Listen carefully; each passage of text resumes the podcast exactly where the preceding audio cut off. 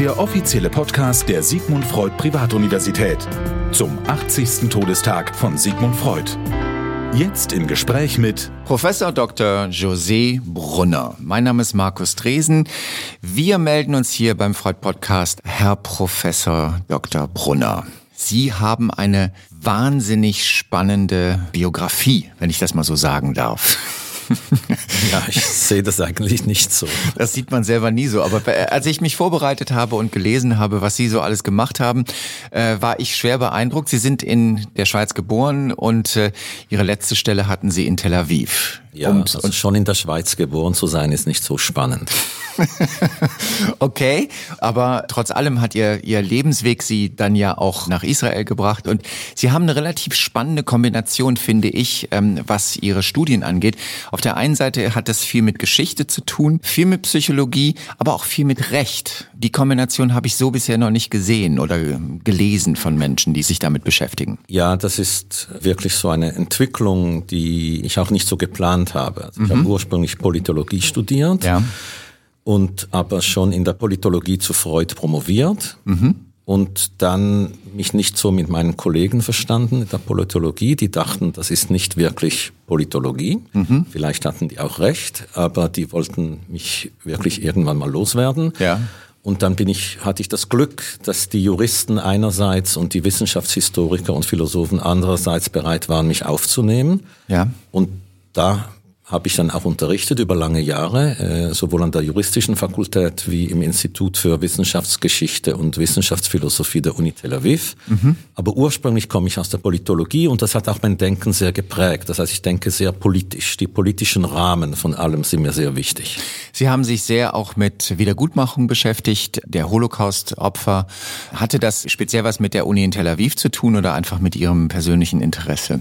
Nein, das hatte gar nichts mit der Uni in Tel Aviv zu tun. Ich war der Erste an der Uni Tel Aviv, der sich mit Holocaust-Opfern befasste. Ich mhm. äh, errichtete die erste Legal Clinic for the Rights of Holocaust Survivors in mhm. Israel. Das gibt's auf Deutsch gar nicht, diesen Ausdruck der Legal Clinic. Das ist eine amerikanische Institution, wo die Studenten praktische Arbeit machen. Und das läuft seither und ich unterrichte dort auch noch weiterhin. Aber diese ganze Beschäftigung mit Holocaust-Überlebenden kam aus einer Kooperation mit deutschen Kooperationspartnern, ja. äh, Norbert Frey, Konstantin Goschler vor allem, deutschen Historikern, mit denen ich dazu gemeinschaftlich äh, gearbeitet habe. Okay. Sie haben sich auch beschäftigt über die heidnischen Strategien Freuds, also die Versuche, die Glaubwürdigkeit einer Wissenschaft des Unbewussten zu etablieren. Das ist so ein bisschen auch wie das, was Sie am Anfang gesagt haben. Das ist auch so dieser schmale Grad zwischen, ist es jetzt schon Wissenschaft oder ist es noch keine Wissenschaft? Ja, ich äh, benutze das Wort Wissenschaft sozusagen immer in Anführungszeichen. Also okay. ist es jetzt schon Wissenschaft oder noch keine? Mhm. Das ist für mich eigentlich nicht wirklich eine Frage. Also mhm. Wissenschaft ist, was man als Wissenschaft bezeichnet. Ich, ja. Sehr, sehr schwierig. Was die Menschen angeht, Kriterien zu etablieren, was eine Wissenschaft des Menschen ist. Man mhm. kann das vielleicht klar machen in Bezug auf Physik oder Mathematik. Aber was soll denn eine Wissenschaft des Unbewussten sein? Also das, die Frage ist eigentlich relativ ironisch in dem mhm. Sinn oder rhetorisch. Da gibt's keine gute Antwort drauf. Und ich glaube, das hat Freud verstanden. Und insofern ist Freud auch relevant, weil ich glaube, er bis heute äh, kann man ihn benutzen, um ein Fragezeichen hinter die Idee einer Wissenschaft des Unbewussten zu setzen. Es ist ein Versuch, glaube ich, einer immer wieder neuen Annäherung an etwas, an das man sich nicht wirklich annähern kann. Das Unbewusste halt. Also ich würde mal sagen, so alt wie die Psychoanalyse ist auch der Vorwurf an die Psychoanalyse, dass sie halt eine Pseudowissenschaft ist. Was sagen Sie solchen Kritikern? Also auch in diesem Zusammenhang. Ja, eben. Ich finde den Begriff der Pseudowissenschaft einen sehr fragwürdigen. Mhm. Also ist eine andere Psychologie mehr wissenschaftlich. Heute versuchen die Psychologie Neurowissenschaften zu sein. In ein paar Jahren wird das wieder veraltet sein. Die Idee einer Wissenschaft der Psyche verändert sich ständig. Mhm. Und ob das jetzt irgendwie auf einem fMRI rot oder blau aufleuchtet, wenn wir diese oder jene Denkprozesse oder diese oder jene Gefühle haben, heißt das jetzt Wissenschaft? Erklärt das uns etwas? Das ist mir sehr, sehr unklar. Ich glaube, die Psychologie, fast wie keine andere Wissenschaft, mhm. feiert immer ihre Gegenwart als endlich wissenschaftlich. Und in einem Jahrzehnt, in zwei Jahrzehnten wird was Neues gefeiert und es wird gesagt, was die Leute vorher dachten, dass er wissenschaftlich sei, ist total veraltet. Mhm. Die Psychologie hat kein historisches Bewusstsein als Wissenschaft. Okay, da kommen Sie natürlich dann auch extrem ins Spiel, weil Sie halt sich auch mit ähm, Geschichte beschäftigt haben in Ihrem beruflichen Leben. Ähm, wie würden Sie denn, ähm, also um die Begrifflichkeit so ein bisschen ähm, enger zu fassen, was ist denn Ihr Wissenschaftsbegriff? Also Ihre Wissenschaftsbegrifflichkeit, damit man die Psychologie damit reinnehmen kann und ihr vielleicht auch so ein bisschen so diesen selbstgedachten Makel nehmen kann. Ja, die Frage ist, was will man erreichen? Mhm. Freud will etwas heraushören. Mhm. Es ist, wenn wir so sagen wollen, eine Wissenschaft des Heraushörens. Ja. Er will aus unserer Kommunikation, aus unserem Verhalten, aus unseren Träumen, unseren Witzen, aus unseren Fehlern irgendetwas heraushören, das wir einerseits nicht beabsichtigt haben, andererseits eben doch beabsichtigt haben. Mhm.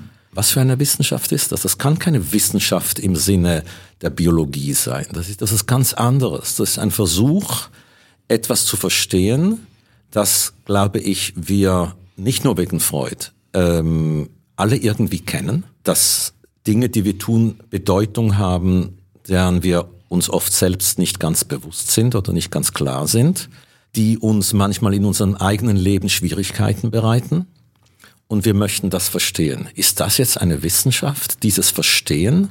Ich weiß nicht. Aber ich weiß auch nicht, ob, wenn man jetzt irgendwelche eigenartigen Tests macht oder eine Sozialpsychologie, die keinerlei gesellschaftliche Relevanz hat, mhm. ob das dann eine Wissenschaft ist. Das heißt, ähm, Sie werfen, oder was heißt Sie werfen es vor, aber ähm, Sie stellen auf jeden Fall in Frage, dass nur deswegen, weil ich empirische Mittel anwende, dass ich deswegen auch gleich eine Wissenschaft bin. Ja. Ähm, Diese empirischen Mittel in der Psychologie sind ja mhm. zum Beispiel sehr oft Fragebögen. Ja. Wenn man die auseinander nimmt, sind die nicht wissenschaftlicher wie ein Freudscher Ansatz. Okay, ähm, weil es letztendlich auch nur Fragen sind und Interpretationen sind. Mhm. Ähm, was, was mir bei dem Gespräch dann so einfällt, ist, ähm, da ist man auch schnell bei so einer Begrifflichkeit wie Intuition. Also, dass man einfach hingeht und sagt, okay, ich höre etwas, ich nehme Kommunikation auf und ähm, ich weiß aus Erfahrung, warum auch immer, aus intuitiven Gründen, ähm, das könnte das und das bedeuten, beziehungsweise daraus schließe ich das und das.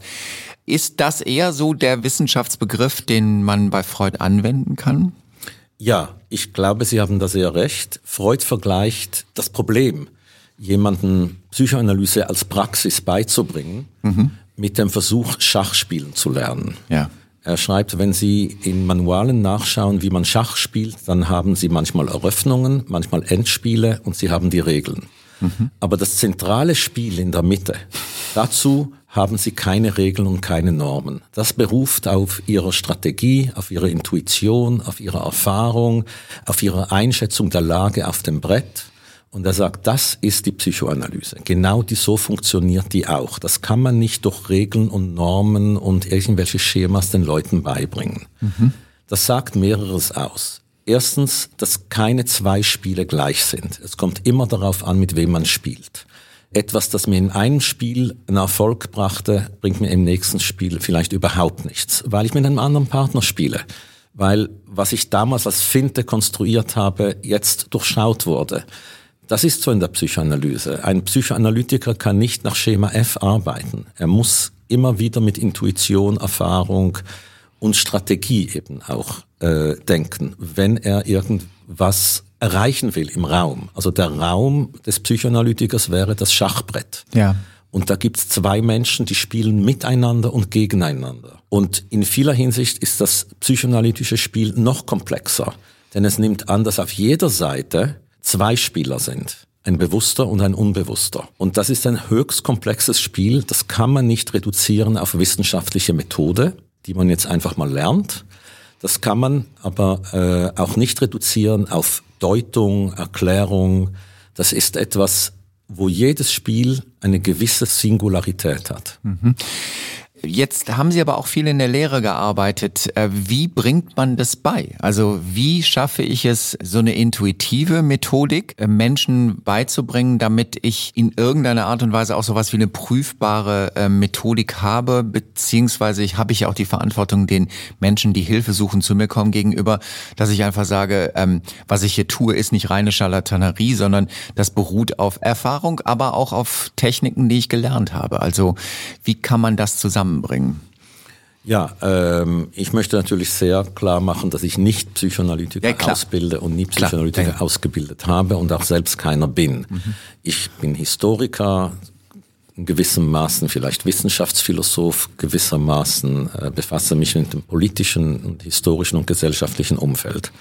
Es ist kein Zufall, dass die Psychoanalytiker nicht an der Uni ausgebildet werden, mhm. sondern in eigenen Instituten, die fast auf der ganzen Welt immer ein problematisches Verhältnis mit der Uni haben. Denn die Ausbildung entspricht tatsächlich nicht einer etablierten universitären Ausbildung. Ja. Unter anderem muss jeder Psychoanalytiker oder jede Psychoanalytikerin selbst sich analysieren lassen. Also zunächst mal die Erfahrung eines Analysanten oder einer Analysantin machen dann mehrere Analysen absolvieren unter Supervision. Mhm. Es ist eigentlich das alte System des Lehrlings. Okay. Also ja. es ist nicht ein Lernen im modernen akademischen Betrieb, wo man eben eine Methode lernt. Mhm. Das genügt in der Psychoanalyse nicht. Ich persönlich glaube, das genügt in keinem psychotherapeutischen Bereich.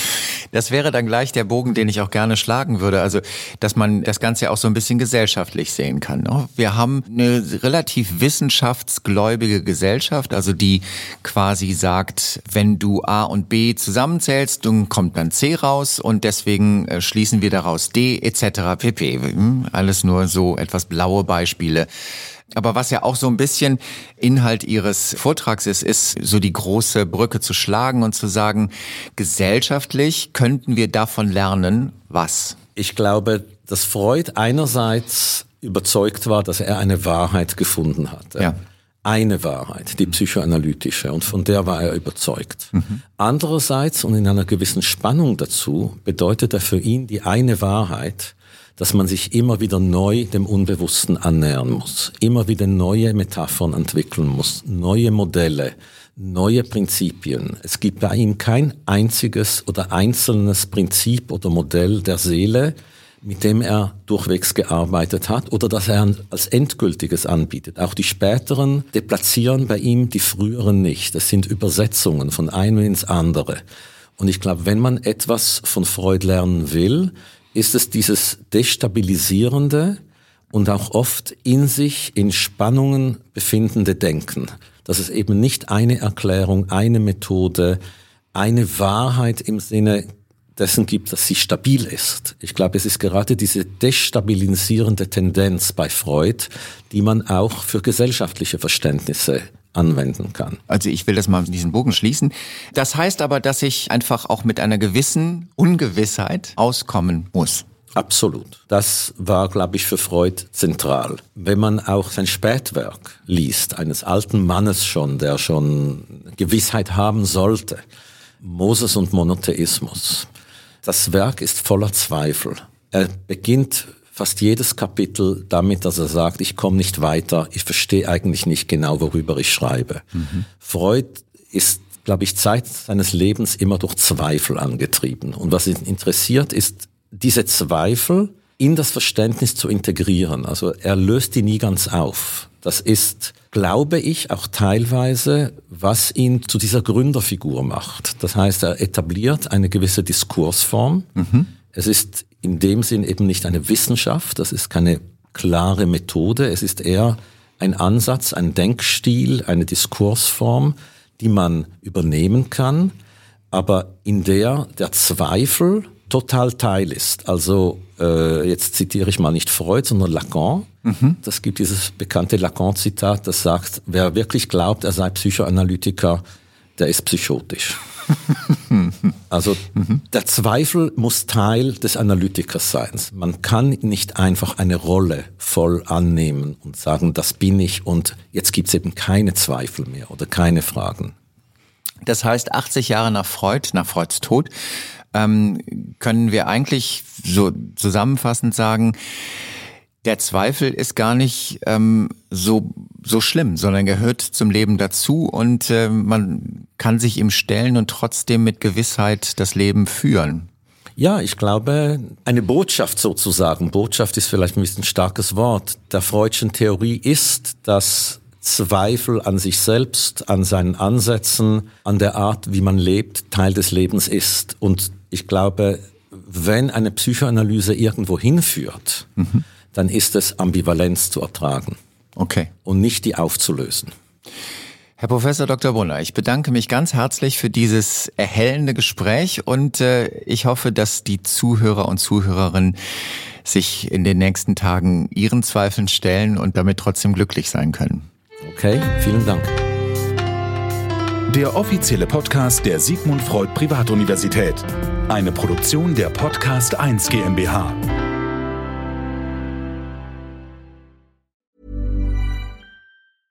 Ever catch yourself eating the same flavorless dinner three days in a row? Dreaming of something better? Well, HelloFresh is your guilt-free dream come true, baby. It's me, Kiki Palmer. Let's wake up those taste buds with hot, juicy pecan-crusted chicken or garlic butter shrimp scampi. Mm. Hello Fresh. Stop dreaming of all the delicious possibilities and dig in at HelloFresh.com. Let's get this dinner party started. Even when we're on a budget, we still deserve nice things. Quince is a place to scoop up stunning high-end goods for 50 to 80% less than similar brands. They have buttery soft cashmere sweaters starting at $50, luxurious Italian leather bags, and so much more. Plus, Quince only works with factories that use safe, ethical, and responsible manufacturing. Get the high-end goods you'll love without the high price tag with Quince.